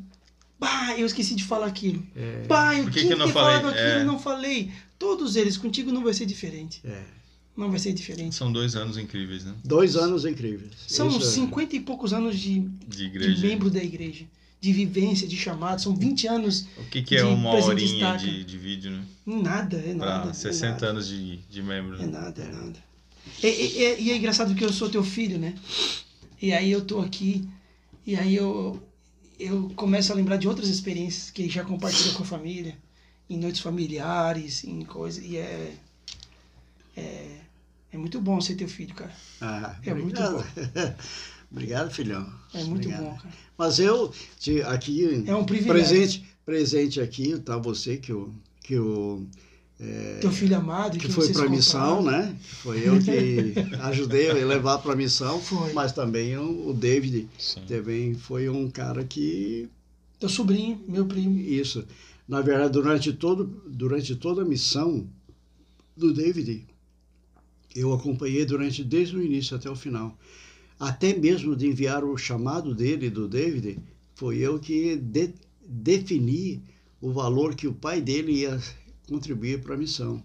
E eu trabalhava para o teu pai e eu separava os valores, não, nunca deixei de, de De pagar Sim, a missão. pagar a missão. Foi durante todos os 24 meses ali. Teu irmão já, já quando é, fiquei um tempo fora depois da- do trabalho, não tive aí. Ah, e, e gratidão, e a gente é muito grato a toda a família, porque tu foi o pioneiro de ir para a missão da família, né? O primeiro É. missionário da família, que começou esse legado, né? E depois muitos outros vieram, né? Da nossa família, Nossa, que serviram a missão. Então, gratidão por... Pô, galera, é isso aí. Chegamos no Massa, fim. cara, eu adorei Cara, hoje, foi muito bom, foi essa muito foi, bom. Foi raiz. Foi raiz. Isso foi raiz, meu. eu sou o Nutella. Cara, Nossa, sensacional, foi sensacional. Foi muito bom, muito bom mesmo. Pô, Obrigado, obrigado por ter ficado até aqui no final. foi, esse testemunho, cara, foi a cereja do bolo aqui, meu amigo. Foi. Vale o seu like, vale compartilhar, vale se inscrever no canal se você não fez isso ainda. E vai lá no nosso Instagram, arroba zion.cast. Tem bastante conteúdo lá. Vai estar a frase. Cara, vai ser difícil agora. A frase pra essa. A Pauline que se vire. A Pauline que se vire. Vai estar lá também. Spotify, nós estamos lá. Spotify. Zioncast. Estamos no Google também. No Google também. É, podcast Google. O Google Nossa, tem um podcast. que legal, Uhum. cara. Muito A massa. equipe tá bombando, meu amigo. Bombando, cara. Tá, tá bombando animal. lá. E se você tem uma experiência legal, manda pra nós no e-mail que vai estar aqui embaixo, que a gente vai contar pra vocês. Eu não falei do Barcelo, né? Marcelo, Galo de Barcelo, a história aí. tem história do Galo? Conta então pra não, nós no final. não, não, não, não. Isso fica para uma outra oportunidade. Eu, eu não posso é, esquecer de que isso tem um significado importante para todo português e para nós, né? Que, tra... que convivemos com isso. Eu fui lá na cidade de Barcelos, lá junto. Ah, isso tem um significado então. Tem, tem Então uma, conta agora, eu fiquei tem uma curioso. cidade. Não, conta, conta rapidinho, não, rapidinho. Não, já era, cara, já era. Eu tenho os missionários que iam ao cinema. Tu já, na tua missão, tu foi ao cinema? Não, não podia. Não Ah, podia. nossa missão Era regra. podia, né, cara? Nossa missão podia ir ao cinema. Nós Não podia trazer família pra casa? Ah, A primeira vez que foi no cinema. Ou aqui em Cristina já tinha? não, eu ia aqui várias vezes. Não, né? É. Era tudo mato. E aí, tu foi lá? Nós vimos, eh, tinha museu, tinha eh, palácios que a gente ia, eh, locais turísticos lá fantásticos, lá em Portugal, a gente teve a oportunidade. Porque no PIDE a gente aproveitava o máximo que a gente tinha. Era... Isso, isso era uma coisa que tu me ensinou que eu também levei pra minha missão. Meus companheiros queriam ficar em casa, escrevendo carta pras namoradas, pras pretendentes. Vai passear no Piden. Cara, eu queria conhecer o Nordeste, eu queria conhecer Recife, eu queria conhecer o interior. Eu não. Cara, a carta pros meus pais era assim: Oi, tudo bem? Tô bem, tchau, benção. E vamos passear, vamos cair fora, vamos É. conhecer. Aproveitar, né? Conhecer aquela cultura. E qual que é a história do galo, lugar. cara? O que, que significa o galo? Então, ela tem uma lenda desse galo aí. Tem uma lenda. E qual que é a lenda? A lenda, a lenda é o seguinte: minha Ó, frente. tá escrito aqui, ó, Barcelos. é galo de Barcelos. 4. Barcelos. Mas então é assim, ó, era um, um rei lá em é uma a cidade se chama cidade de Barcelos, por isso que é o galo de Barcelos, porque a lenda surgiu de lá. E aí esse galo é, conta da, da seguinte forma: existe um, um cara lá que era um é, mataram ele lá um, quem, e botaram a culpa num, num cara matuto lá, um qualquer é, homem lá. E aí aquele homem foi é, foi preso e tal. E aí levaram ele quando para ser julgado lá para o rei.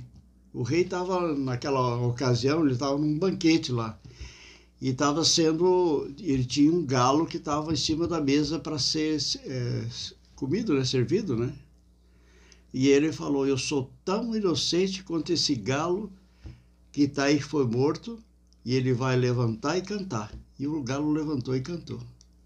É mesmo? É, Essa é a, a, essa é a lenda. lenda do galo de Barcelos. O galo Mas levantou. o cara era inocente? Era inocente, não fez O nada. galo levantou e cantou dentro. Valeu, pessoal. Obrigado. Que massa, tio. Muito obrigado. Muito obrigado. Foi muito legal. Muito